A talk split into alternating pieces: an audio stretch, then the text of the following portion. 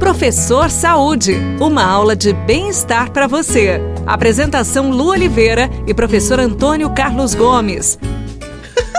Eu já começo dando risada porque eu tô numa briga acirrada aqui com o professor Antônio. Ele tá falando que eu sou intrometida, professor. Que isso? Essa mulherada intrometida no esporte. que horror, professor. A gente tá discutindo aqui. Existe algum esporte que as meninas não podem fazer? Aí o professor falou assim: você já fez de tudo, Lu. Você se intrometeu em tudo. Eu falei, que que é isso, professor? Mas é um, é um papo bom. Você sabe que antigamente as mulheres, é, elas eram proibidas de fazer algumas modalidades, né? Vocês proibiram? Não, alguém lá atrás. Vou brigar também. Eu também não posso trazer toda essa culpa pro, pro, pro, pro, momento. Mas lá atrás as mulheres praticavam algumas modalidades, principalmente as de ginásio fechado, e colocava roupa no corpo todo, porque elas não podiam mostrar nem o tornozelo. Os homens eram mais, mais severos do que atualmente. Ah. Mas hoje em dia democratizou, as mulheres praticamente fazem todas as modalidades que os homens fazem, do automobilismo, a luta, a ginástica, os esportes coletivos, os esportes de tiro, os esportes de resistência. E muitas vezes somos muito melhores. É, e Só claro, falar, né? Professor, né? Isso acontece. Não professor. tem dúvida, em algumas modalidades você tem razão. Por exemplo, a natação, principalmente a maratona aquática, existem estudos que mostram que em breve as mulheres podem fazer resultados muito similar ou melhor do que os homens, devido uhum. à capacidade que vocês têm de resistência psicológica. O homem é mais explosivo, é mais rápido, quer resolver a coisa muito rápida. É. E vocês têm paciência, né? E aí, com isso, tem se destacado nesses esportes mais de mais de longa duração.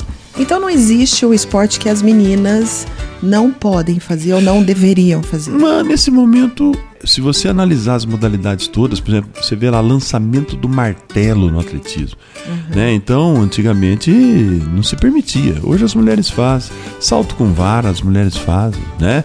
Você pega as lutas, o MMA, que são esses vale-tudo mundiais, as mulheres têm se destacado.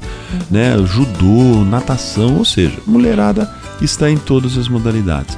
E isso é bacana porque criou um ambiente melhor, porque essas crianças, principalmente as meninas mais jovens, praticam o esporte mais cedo e isso tem integrado-as melhor na sociedade. Né? Então é, é bacana, vocês podem praticar qualquer modalidade, claro, tendo os cuidados necessários para cada modalidade. Agora, para meninos, existe algum esporte que menino não deveria ou poderia praticar?